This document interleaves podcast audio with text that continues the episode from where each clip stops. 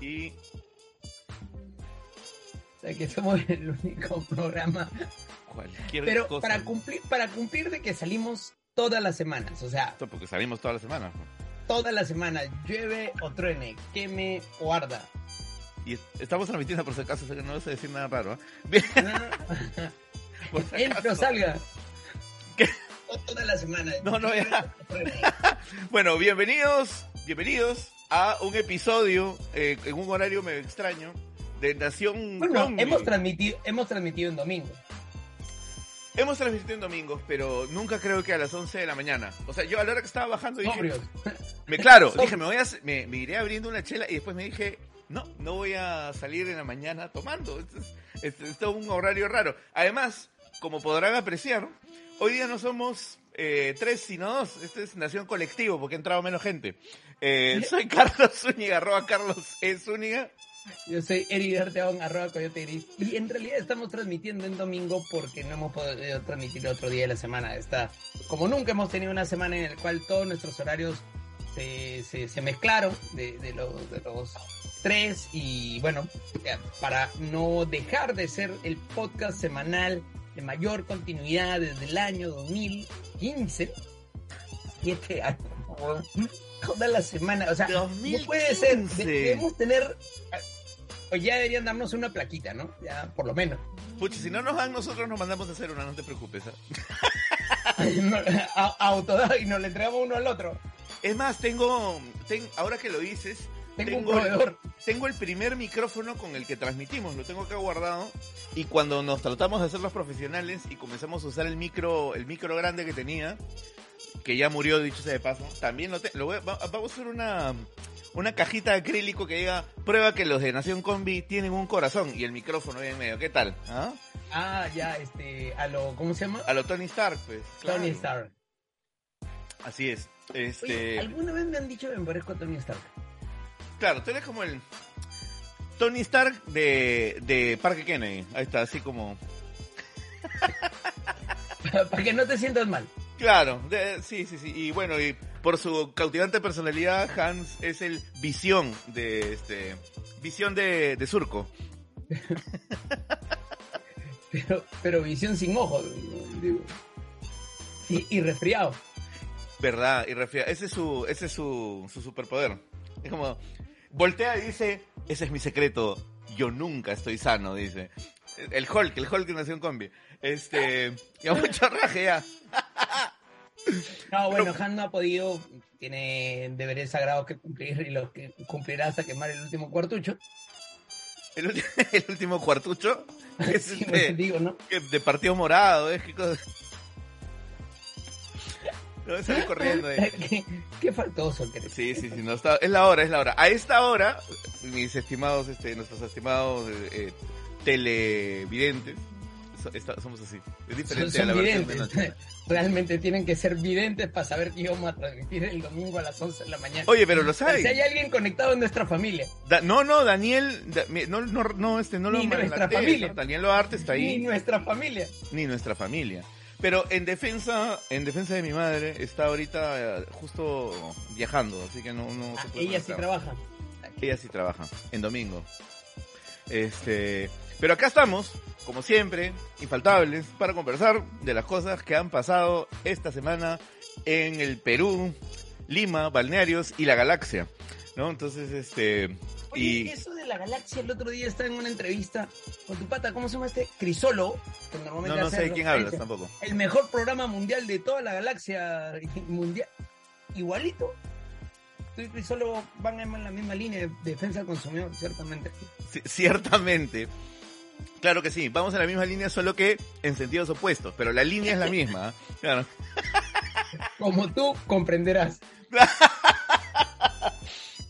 Pero bueno, no hablemos más de esa gente, vamos a hablar Bueno, de ¿qué- los temas de la semana. ¿Qué temas tenemos el día de hoy? Y esta se vale la combi. Nos preguntamos, aquí hemos hecho una evaluación de la importancia de los temas que han ocurrido esta semana y el más importante de todos, sin duda ni murmuración, es si el Perú está preparado para una invasión alienígena. Dicho esto, también vamos a conversar sobre otros sucesos igual de importantes, como eh, el terrorismo, dónde estamos con respecto al terrorismo en el país el día de hoy. Y seguimos hablando de Perú porque el tercer tema es inteligencia artificial. Entonces vamos a conversar entre peruanos sobre inteligencia artificial. Y eso es lo que tenemos esta semana en el menú. Lleva, lleva. Inteligencia artificial es como un oximorón, ¿no? Mm, no, ¿por qué? ¿Te parece? O sea, Hay gente que no, no tiene inteligencia ni artificial ni no, natural. pues hay, digamos, una piedra, este, no tiene, no, no una piedra, un, un chip apagado. No, no, no, no digas tiene- una piedra porque he visto gente jalando su piedrita como mascota, así que Claro, ya, pero esa no tiene inteligencia. ataca, o ataca sea, la mascota. además. Ahí no hay inteligencia artificial y el dueño no tiene, no, ahí tampoco hay inteligencia natural, pero digamos, ese es, estamos hablando de otros escenarios. Eh, Una excepción. eh, ni tan excepcional, ¿ah? pero ya de eso vamos a hablar en el tema. Pero bueno, no importa, lo importante es que empecemos con el primer tema. El Perú. El Perú está preparado para una invasión alienígena. ¿Por qué es que nos preguntamos esto ahora? La última vez que hice un acceso a la información pública sobre invasión zombie, no estábamos preparados.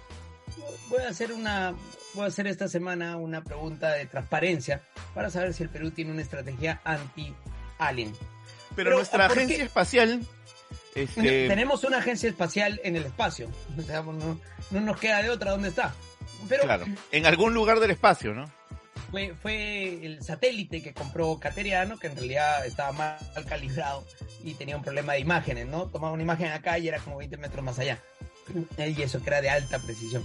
Pero más allá del, del satélite, eh, en las últimas semanas, la última semana para ser preciso, Estados Unidos descubrió un globo.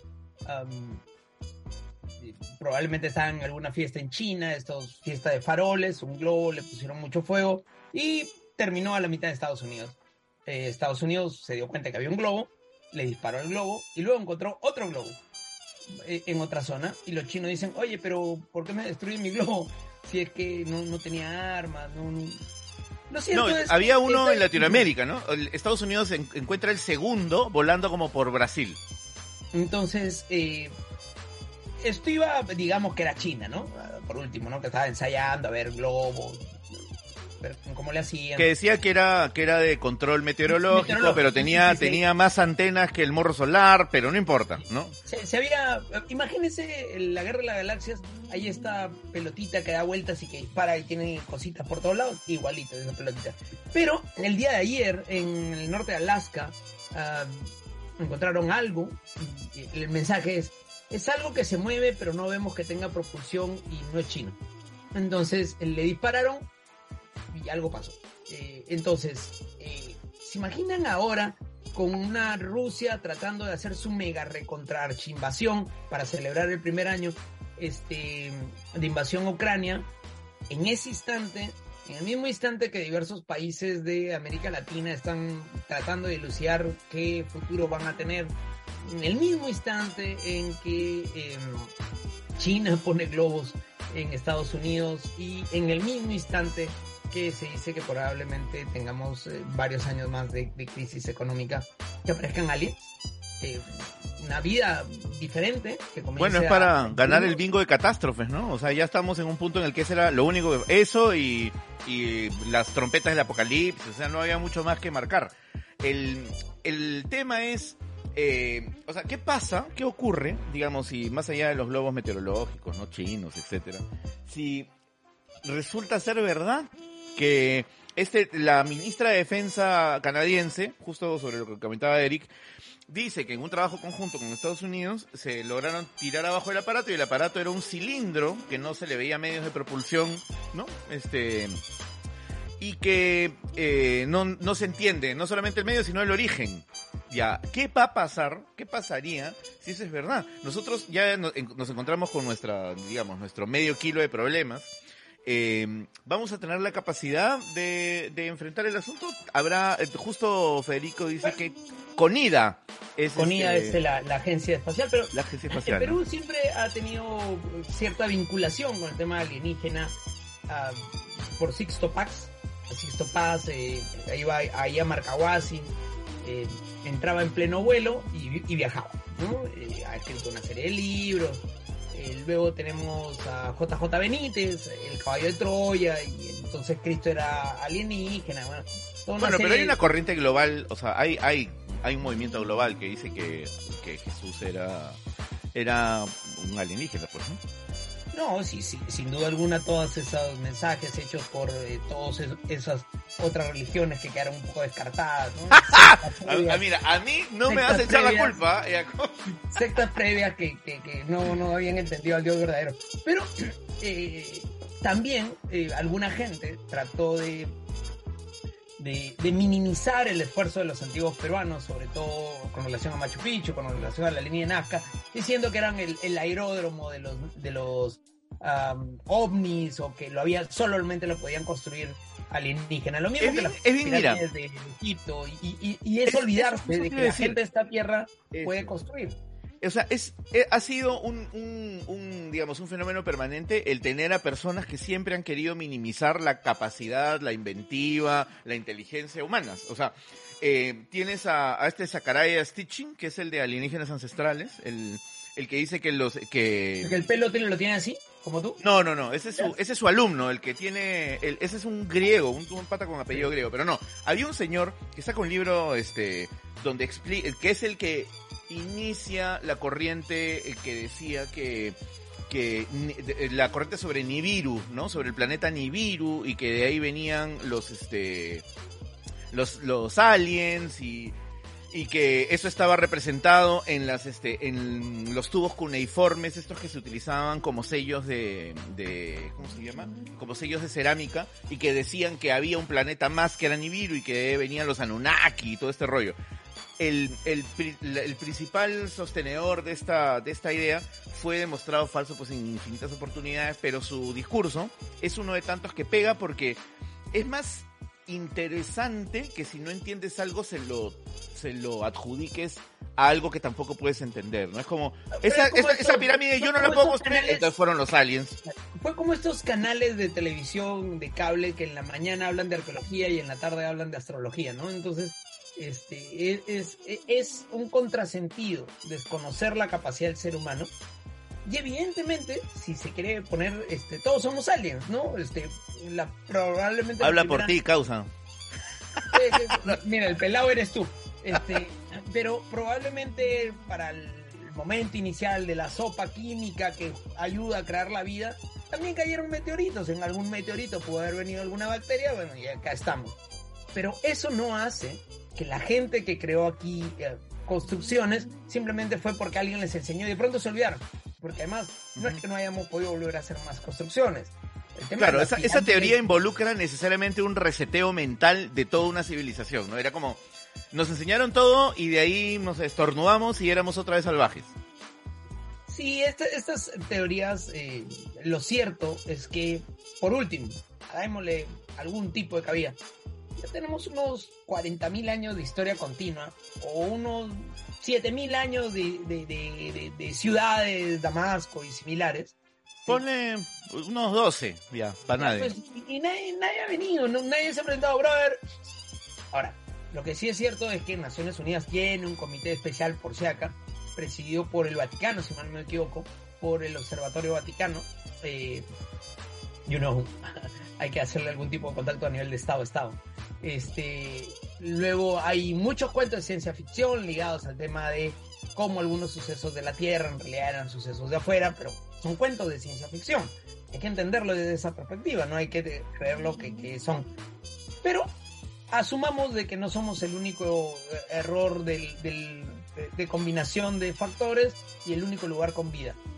Pues no necesariamente vendrán a... Uy, pero ya mira, o sea, por un lado, hay, hay dos, más bien lo que tú estás diciendo abona a la idea de que lo más probable es que no lo sean. O sea, el hecho de que existan este, civilizaciones, esto lo han explicado varios este, astrónomos, em, el hecho de que existan la posibilidad de civilizaciones en lugares remotos que hayan alcanzado un nivel de un nivel tecnológico tal que le permita hacer un viaje intergaláctico, pues, ¿no? O sea, o intersistema solar. Eh, pero tendría que tener un factor adicional.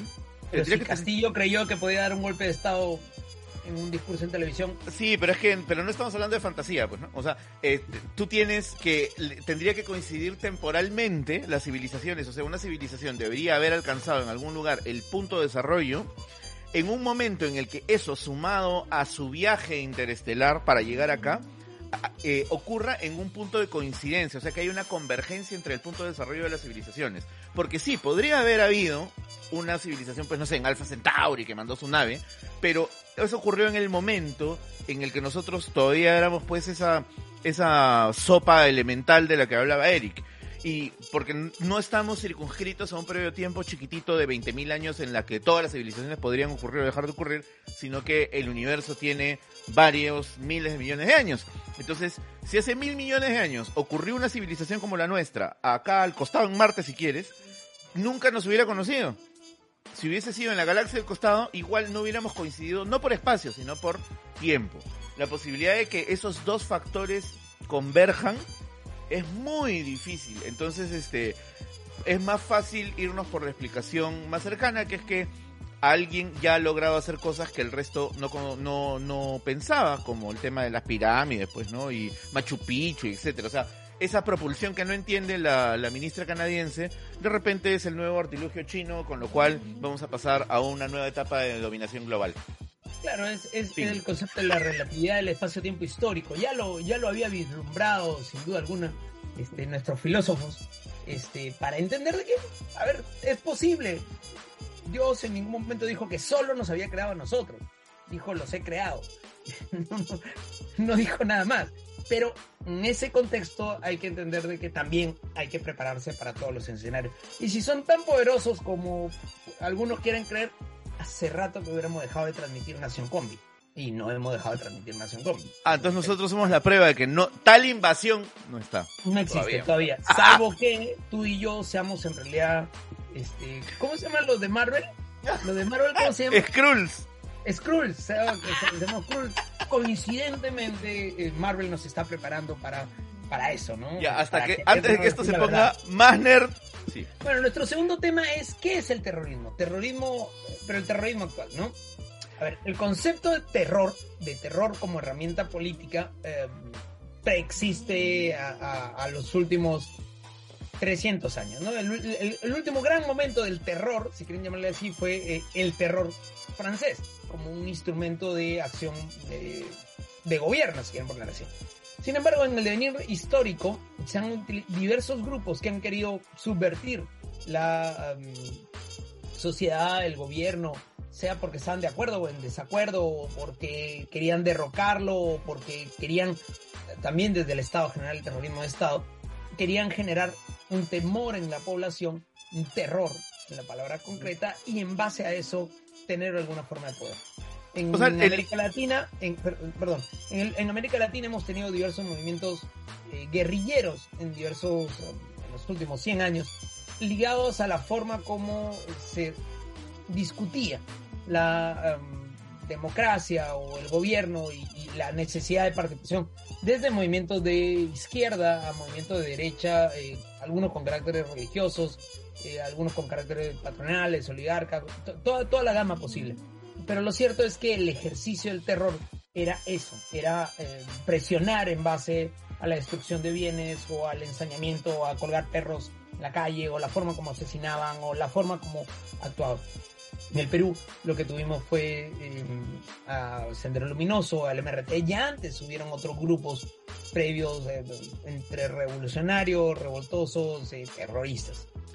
Modernamente el terrorismo ha pasado a ser un algo diferente tenemos grupos como el de ISIS, eh, grupos eh, sobre todo en el Oriente Próximo, pensados en la utilización de terror no solamente para la presión sobre la población o la toma del poder, sino de manera global. Eh, sacaron el terrorismo de, sus propias localidades para hacer terrorismo global, ¿no? Al Qaeda, ISIS, Estado Islámico y similares eso también generó células eh, que funcionaban independientemente o luego solitarios que encontraron en la acción de terror una forma de permanencia social. Alguien atacando a la población, un carro chancando gente en, Barcelona, eh, un atentado puntual, eh, gente con cuchillo, Harley Hebdo. Tenemos multiplicidad de, ejemplos que se pueden haber tenido. Pero también otros grupos. El ataque a Salman Rushdie, ¿no? armas, ¿ah? No solamente levantados en armas, sino como una forma de no te metas en mi zona. Sobre todo ligado al tema narcotráfico, al tema de minería ilegal, comenzaron a utilizar el terror como una... claro, o, sea, el, es el, el tema de, de, no tener... Eh, o sea, de no tener una claridad sobre qué cosa es todo lo que podría ocurrir si es que uno se atreve a violar el, lo que un grupo determinado establece como lo que debería ser. O sea, es el, este, claro, o sea, si tú no, si tú no haces, si la sociedad no hace lo que un grupo dice, ya sea que ellos tengan legítimamente la posibilidad de decirlo o no, este, genera una reacción que es incuantificable. Y esa incertidumbre genera, genera una serie de impactos de largo plazo en la sociedad. Y justamente yo la, razón por la que, la que estaba conversando hace un rato con Eric de esto es porque eh, nosotros, los peruanos, como bien ha dicho Eric, venimos de un proceso de, un terrorismo organizado, articulado, que ha sido, además ha sido una, una guerra cruenta eh, la que hemos tenido y que han habido, eh, estos actores organizados además han sido más de uno y han generado una serie de traumas que aún estamos viendo en el país. O sea, cuando uno ve los medios, cuando uno ve la manera en la que los ciertos grupos o ciertos, este, incluso los medios hablan del tema, estructuran la información de tal modo que evidencian que el trauma sigue latente. O sea, no lo hemos logrado procesar a diferencia de otras sociedades que han pasado por unas situaciones análogas. ¿no? Entonces, en estas circunstancias, eh, cuán, cuán, este, cuán, no sé si, no es correcto, sino cuán saludable es para la discusión que estamos teniendo ahora el percibir las acciones criminales, ¿no? Que, que se hacen, digamos, como una suerte de, ya, ya sea que fuese pues una reacción criminal frente a una desconformidad, o ya sea que sea un este, una manera violenta de demostrar un punto, cuán saludable es para la discusión el hecho de que hablemos de ese tipo de acciones como la del la lamentable muerte de los siete policías que ocurrió el día de ayer, si no me equivoco, en un atentado, una emboscada que le hicieron eh, grupos este, en, en, la, el, al norte de Perú, en la selva, eh, llamarlos terroristas en vez de llamarlos un, un crimen, ¿no? Eh, cuán... ahí, ahí el purismo, el purismo de definir el terrorismo, eh, o el terrorismo moderno se ha definido en esencia como un grupo armado para que trata de tomar el poder para, um, para algo, o subvertir el poder existente, tomando como base el terror y tomando acciones de terror. Destrucción de bienes, destrucción de activos críticos, asesinato de personas. Pero cuando la acción simplemente es eh, una retaliación, probablemente, o una afectación en concreto, pues no se termina de entender. El problema práctico es que no deja de ser terrorismo no deja de ser un, acto por el cual lo que buscas es amedrentar a una comunidad. infundir terror a un, o sea, a un, al policía le estás diciendo, ah, manden más, les vamos a hacer lo mismo. O sea, hay, efectivamente, hay una, una intención de generar un impacto, de estos impactos de los que hablábamos, ¿no? estos impactos de largo plazo, eh, y generar incertidumbre sobre un futuro actuar que vaya a la misma línea. Pero, o sea, lo que decía era si nominalmente corresponda ahorita que lo consideremos terrorismo. Justo el, un ex viceministro del Interior, que se llama Nicolás Ceballos, había estado tuiteando hace un rato donde decía que, que ese es un, un tema primo, ¿no? Un tema primo hermano, de si deberíamos estar llamando narcoterrorismo a lo que está ocurriendo en la selva, ¿no? Que esa también es otra gran discusión, porque él lo que dice es que con esto se está eh, se está mm, eh, malbarateando la terminología. Le está una categoría de combatiente a una, a una A un criminal, a un, a un este... Criminal per se, ¿no? O sea, es el, es el narcotráfico. Pero, por ejemplo, en México, si uno ha visto, ah, han visto algunos videos, eh, los grupos organizados de narcotráfico traen camionetas con más armamento que los mismos militares que van a combatir. Entonces, no es tan sencillo delimitar de que no es una estructura organizada. Eh, pueden estar aislados, es difícil, están en el monte.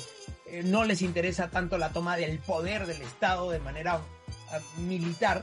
Pero eso no quita que también lo intenten hacer a través de la inversión que hacen más allá de un narcoestado. No, no y además tu ejemplo, tu ejemplo, es, el ejemplo es clave porque en este, en esta, digamos, en esta demostración de capacidad bélica, el, en estas camionetas que van pues en, en hileras por las carreteras, el, o sea, más allá de la estructura criminal, ¿no es cierto?, de la organización del narcotráfico que, de la que estemos hablando, el, el, justamente la demostración de poder es en sí un acto terrorista organizado, articulado, estructurado para infundir terror, para que nadie se atreva a cuestionar el poder de facto que han obtenido. Entonces, si nosotros trasladamos esa misma lógica aquí, efectivamente, en la eh, hay zonas que llamamos nosotros mismos territorios liberados en la selva peruana y son territorios liberados porque el Estado ha perdido el control y quienes lo han tomado lo mantienen a través del miedo. Y ellos son los que a su vez en cierta medida terminan saliendo y financiando con esta capacidad económica que tienen otros movimientos para generar una estabilidad que saque el foco sobre ellos. Tenemos la minería ilegal, que dicho sea de paso, eh, justo estaba viendo hace un rato que, este, que quieren cambiar en el Congreso eh, el área mínima para el cual se, eh, perdón, el, claro, el área máxima eh, para que se le pueda considerar a uno este minero artesanal, con lo cual están incluyendo muchos mineros, grandes mineros informales dentro de una categoría inferior para pasar caleta. Entonces, este tipo de acciones vienen acompañadas de despliegues de poder y también de armas y de terror. Por eso, por eso es que no están entrando. Y cuando entran, se hacen este tipo de ejercicios que no son violentos, digamos, de crímenes, ¿no? Muertes, que no son aislados, son la manera, sino que a veces llegan aquí a la tele, porque ahorita la, la policía está en el foco, y entonces salen en la tele y dicen, oye, mira, este, están matando policías, qué terrible. No, es un hecho aislado, no es terrorismo. Pero responden a una estrategia articulada, permanente, constante de infundir terror para que la autoridad no venga a cuestionar el poder de facto que tiene este grupo violentista armado en la selva. Entonces, eso, eso no es terrorismo. En una zona concreta, en una zona liberada, pero... Claro. finalmente ¿no? un pedazo del Estado peruano que debería estar cuidado por el Estado peruano. Entonces, eso, eso no es terrorismo. Es una gran pregunta que se tiene que determinar. Ciertamente que los más idóneos para hablar sobre este tema eh, son los expertos militares, los expertos civiles que ven este tema, pero el ejercicio práctico de la utilización de la fuerza con generación de terror para una toma de control de una cierta zona o subvertir el poder del Estado que controle esa zona es terrorismo como se le pueda determinar. Ahora, tampoco le podemos llamar terrorismo a todo simplemente porque no sabemos cómo llamarle. En este caso concreto, sí lo sería y hay que tener mucho cuidado con el concepto de ponerlo como una etiqueta eh, de libre uso, porque si no terminas en el otro escenario que es el terruqueo para desconocer que el otro tiene legítimos intereses o que pudiera tener una reclamación justa social eh, que quiera o no puede subvertir a la realidad de una sociedad sin que eso signifique que es un terrorista haciendo cosas. Eh, bienvenidos de vuelta a Nación Combi, el programa más nerd que vas a encontrar un domingo a esta hora. Aristóteles no habla de, de obsidiana. ¿Qué vamos a hablar? Hablando de. Ah, ya. Inteligencia artificial. Ese es el tercer tema. Eh, a ver, ese es el tema de Eric, de hecho, así que Eric, por favor, expláyate. Eh, inteligencia artificial. ¿Cómo estamos? ¿Qué es este chat GPT? ¿Por qué hay dinosaurios dando vueltas en internet? Este. Tanto. Una de las, una de las grandes eh, discusiones que ha tenido el ser humano es si puede crear vida. Siempre ha sido su, su larga discusión. Dios nos creó a su imagen y semejanza. ¿Cómo podemos transmitir?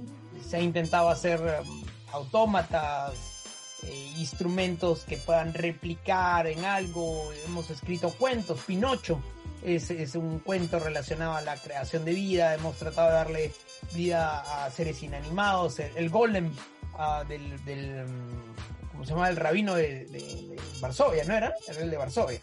Eh, la idea de, seres creados eh, con cosas y que a su vez tienen una vida y que puedan tener una, una, una, razón, Frankenstein, si quieren poner así. La otra discusión es el raciocinio de estas, de estas seres o de estas cosas puede aprender como un niño, puede aprender como una persona, hasta dónde pueden ver. Estas discusiones que pueden verlo replicados en un cuento de ciencia ficción tienen su culmen en un momento con Isaac Asimov. Isaac Asimov establece eh, cuatro, establece tres, tres em, reglas para los robots de cerebros positrónicos, ¿no? El positrón eh, como, como concepto pudiera haber llamado este cerebro neutrónico de neutrinos, o, le llamo positrón. No importa, pero es el, el que, se, el que se aceptó, ¿no? Además porque Data, del personaje de Star Trek The Next Generation, tiene un cerebro positrónico, justamente, ¿no? Porque es además el concepto traído por, por Isaac Asimov y que además otros adaptaron, que eran estas tres leyes básicas de la robótica. De hecho, mucha gente en realidad conoce estas tres leyes. Y estas tres leyes eran pensados en los, en los cerebros de los robots. Luego, estas leyes se transmitieron a ¿y qué pasa si no es un robot cosa, sino simplemente si es un programa de computación? El extremo de eso es uh, Matrix, por un lado, o Skynet, eh, con, con, la autoconcepción. Claro, como esa vez que nos pasó, pues, ¿no? Con lo de Skynet y que menos mal este, lograron resetear nuestra línea de tiempo y por eso es que ahora nos encontramos en un, un escenario de no guerra, ¿no? Por eso, porque Skynet lo, Para esperar los lograron aliens. parar, lograron parar, aunque ya creo que la semana pasada la activaron nuevamente, pero Bien. eh, esa, esa idea es trasladarla de los cerebros de los robots, cosas, que además si uno lee las tres leyes de la robótica, poco más y le dices, eh, yes master, yes my lord, yes lord, o sea, es una suerte de eh, cosas al servicio de los seres humanos. Y hay una cuarta regla que encuentra Isaac Asimov mezclando dos de sus sagas, las sagas de Fundación y la saga de robots, que habla de pues que en cualquier circunstancia tiene que primero proteger a la humanidad antes de cualquier otra, otra índole, ¿no? Las cuatro leyes de la robótica, incluyendo la ley Z. Esto, cuando se ha comenzado a convertir en inteligencia artificial, ¿qué es la inteligencia artificial? Finalmente un programa de computadora que le han dado la capacidad o de autoaprender, machine learning y similares, o la capacidad de generar redes neuronales eh, a través de programación subsiguiente. Diverso, en los últimos años hemos escuchado experimentos eh, en Facebook, en Google, que han parado experimentos cuando comenzaron a construir su propio lenguaje y como ya construían su propio lenguaje, Nos no podían, fuera. no podían eh, intervenir, así que lo cortaron. Bueno, pero de hecho, no han parado, o sea, no es que hayan parado todos. Cuando hablamos de inteligencia artificial, no estamos hablando solamente de la, de los, digamos, de las terminales que nosotros se nos hacen conocidas, que son estos, estas ventanitas de texto para meter un prompt con un nombre propio, sino de una serie de mecanismos, como bien dices, de machine learning y de, que, que al final se generan, este, digamos, métodos de, de autocomplementariedad como la de los algoritmos de las redes que finalmente cuando le dicen a un ingeniero de Meta, oye, ¿y cómo funciona tu algoritmo? Te dice, puta, la verdad es que no sé, ¿no? O sea, en algún momento le dimos ciertos inputs y ahora eh, quien evalúa cuáles son las este cuáles son el digamos la proporción de las variables que van a incorporarse dentro de un nuevo modelo de algoritmo eso lo ve el algoritmo no o sea ahí ya no estamos nosotros que era mucho parte del debate de cuál era la responsabilidad de la red la- social no Claro, el, el algoritmo, eh, antes que me olvide, Dan Luarte me hacía recordar que el golem es de Praga, sí, tiene toda la razón. Eh, pero cuando es el tema de Varsovia, creo que se retoma la, idea del, rabino, sobre todo en la época eh, en la época más moderna. Sí, es, era el, golem de, Praga. Eh, para aquellos que les interese el tema, pueden buscar am, el proyecto Colossus, eh, Colossus o el proyecto Forbin, que es una película de los 70, de cómo dos computadores, para tratar de resolver uno en Rusia y uno en Estados Unidos, comienzan a hablar entre ellos con fórmulas matemáticas y finalmente se hacen dueños de, de todo el planeta. No es el primer cuento de este tipo, hay muchos cuentos de ciencia ficción y ese es el gran temor. Por lo tanto, Naciones Unidas, la OSD, UNESCO han estado trabajando con la idea de crear reglas generales del uso ético de la inteligencia artificial. Lo que es claro es que la inteligencia artificial es una programación humana al final, que puede tener los sesgos, los, prejuicios, la, visión que tienen los seres humanos sobre esto y que se van colocando en la impronta. Algo tan sencillo como cuando comenzaron a colocar algoritmos para, de color, ¿no? De, de distinguir colores. Entonces la, colocación se basaba en que el programador utilizó su propia piel. Si el programador tenía un tono de piel X y le decía que este es el color neutro y sobre el color neutro se movía, en realidad no es lo mismo que lo hubiera hecho una persona con un color de piel más oscuro o una más clara. No colocó una programación que tuviera un error per se. o que eh, dijera vamos a discriminar, pero puede terminar generando una discriminación. Chat eh, GTP, que es el, una de las últimas producciones, que además está creciendo, ha, conseguido un millón de usuarios más rápido que cualquier cosa en la historia de la tecnología hasta ahora. Y que se ha incorporado por en, en, Bing, justo han anunciado, ¿no? Que Microsoft lo está incorporando dentro de su, de su arquitectura de Azure. Y eso eh, ha mostrado, por ejemplo, Microsoft. Microsoft es de estas compañías que saben que ya aprendieron cuándo montarse a qué ola. este, ya les pasó a, qué ola no se deberían montar, ya han aprendido. Si no pregunten a los celulares de Hans. Sí, o, o, o, cuando Gates dijo, no, esto del internet ahorita pasa. O cuando Gates dijo, esto del iPad no entiendo el producto, ya más o menos por ahí. Ajá. Pero han, aprendido, han aprendido de sus errores y han logrado montar y están subiendo sus acciones y, y su participación en el mercado. Pero, ¿cuál es el problema detrás? Es que ya los textos que se estaban produciendo eh, automatizados con Machine Learning ya estaban complejizando la posibilidad de discernir cuáles eran verdaderos, cuáles eran falsos y cuáles eran creados por seres humanos. Entonces, ahora lo que hay son eh, curadores de textos automatizados, porque a ver, en inglés ya la cosa está complicada. O sea, pero para, para dimensionar, el riesgo no es que, no es que una inteligencia artificial, ahorita ya lo que estamos conversando no es, ah, ¿qué pasa si una inteligencia artificial despierta y domina el mundo? Sino es cómo, o sea, si no es, ¿qué pasa si los instrumentos están a disposición de todos y ya no es posible distinguir qué hiciste tú de qué mandaste a hacer tú, digamos? Había justo un ejemplo que me parece que va todo en línea con lo que estás diciendo. Hace unos días hubo un concurso de fotografía que el ganador, luego de que lo anunciaran ganador, eh, dijo que la, la, foto la había, era un prompt en un, en un generador de imágenes. Le puso dos surfistas vistos desde un dron corriendo una gran ola partida. Ese era el prompt. Y salió una, o sea, tú ves el, el arte y es una foto. Entonces, ya no estamos hablando de imágenes 3D generadas como los dinosauritos que se han puesto de moda, que esencialmente es la, inteligencia artificial escaneando el Internet para buscar patrones comunes y modelar, sino que estamos hablando de que es la modelación de una imagen que engaña al ojo humano. de la terminología. O sea, dice, si tú le pones abogados, eh, abogados con bata, va a buscar batas, va a buscar abogados. Y claro. Simplemente y va a tratar de hacer el, promedio, si quieren ponerle así, el, qué es lo que más se encuentra. No, ya comenzaron a ser creativos. De hecho, hay un video de, de evolución del arte, ¿no? Esta evolución del arte. Y llega un momento en que comienzan a construir cosas que son derivaciones. El ser humano puede llegar a ese punto. Ahora, ¿qué es lo que hace la computadora mejor que el ser humano?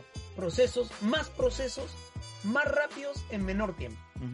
Y esto significa no que no podamos hacerlo. Nuestra capacidad del cerebro humano siempre se ha dicho que está subutilizada, sino que en realidad bota resultados sumamente rápidos con una calidad aparentemente óptima.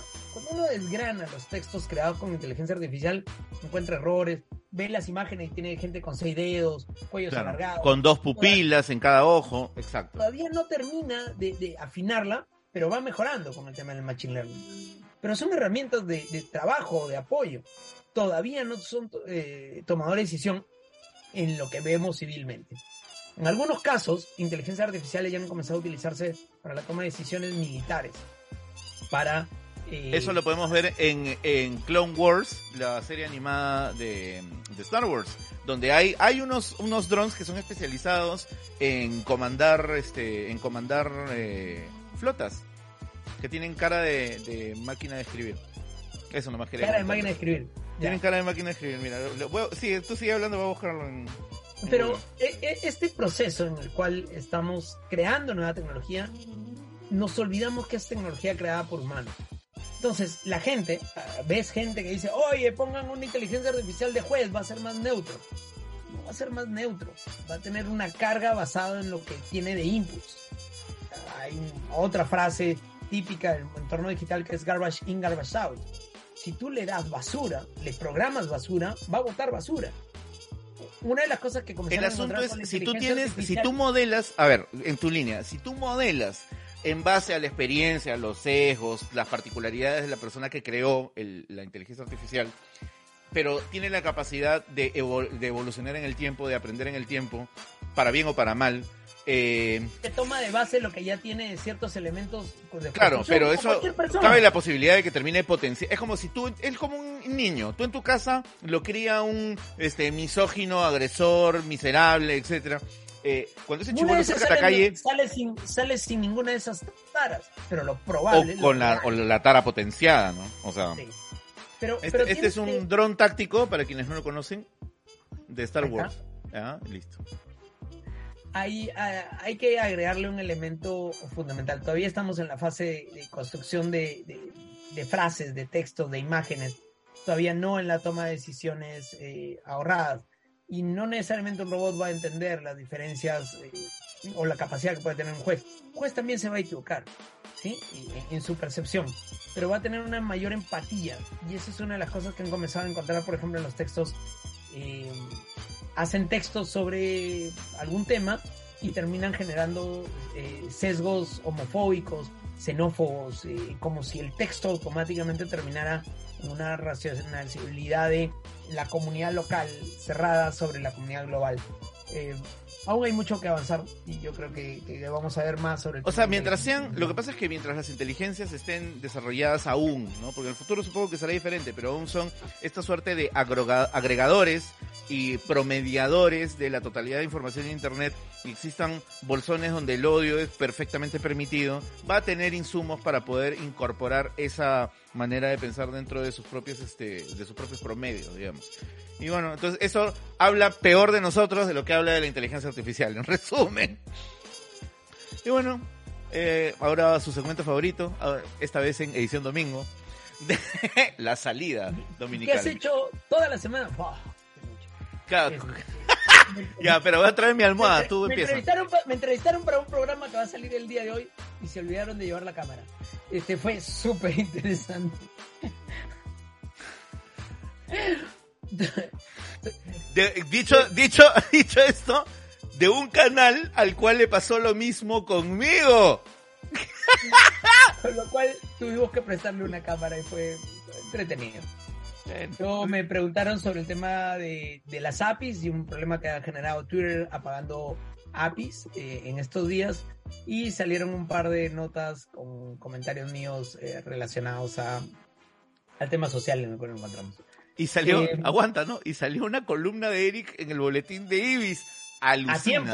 A tiempo. Alucina. Sí, a tiempo. A tiempo. Este, bueno, vamos a aprovechar también a salir una columna de Hans eh, que, que ya está publicada, ¿no? La columna de Hans. Si ha llegado el viernes en la tarde, ¿cómo va a estar publicado? hombre? Entonces todavía no está El- publicada. claro, la próxima semana va a estar publicada, ya lo anunciará Hans. pues, Y eh, tenemos ahí otra colaboradora que manda su columna cuando Dios quiere. Vamos a tener que hablar seriamente con nuestra colaboradora para que, para que mande su columna en tiempo. Eh, si Este- nos llamamos cóctel feo, Pero Marcelo Mendoza publicó una interesante nota, una interesante entrevista, una entrevista, comentarios a, a- de Rafael Muente sobre la red dorsal eh, y cómo la red dorsal ha dejado de ser lo que tenía que ser.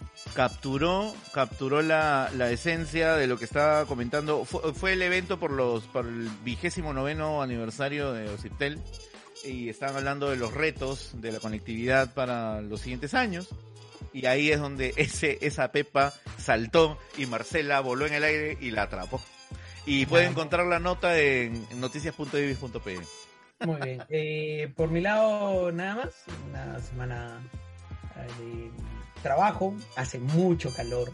En Central Lima hace mucho. No, en no. Breña hace En, más calor. en tu oficina hace un calor desmedido. No, y, no te, y no quieres aceptarlo, pero tienes que poner un ventilador ahí. No, no, no. Es, es, es para sentirme en mi futuro. Pero horrible, horrible, horrible, horrible. Este, ya eh, Eric, Eric, eh, este, la oficina de Eric es un set de Mad Max, una cosa así. Horrible, horrible, horrible. Es para sentirme en el desierto. Me... Ah, tuve una experiencia en el desierto el domingo pasado que fue muy interesante. Eh, hay- hay servicios de rescate en desiertos muy, muy, muy interesantes. Zúñiga, ¿qué has tenido esta semana? A ver, y esta semana he tenido un par de cosas nomás. Eh, tuve una entrevista en el, eh, el comercio me pidieron unas declaraciones sobre un caso de venta de terrenos y de una posible estafa, que la verdad es que no estoy tan convencido de que lo sea, pero bueno, conversamos de eso.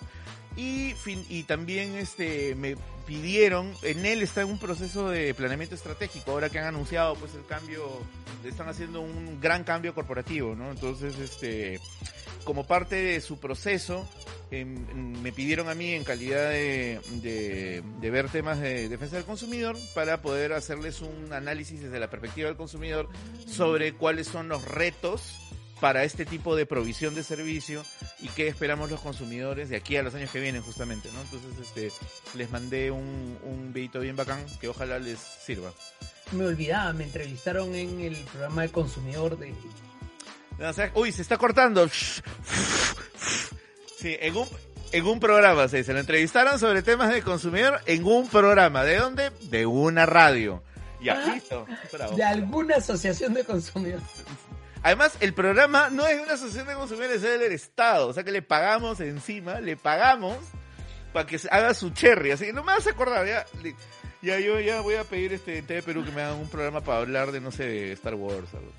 Nada, queremos agradecerle por estar una semana más con nosotros. Eh, así mantenemos la continuidad eh, del espacio-tiempo histórico eh, y nos permite poder continuar toda la semana con ustedes.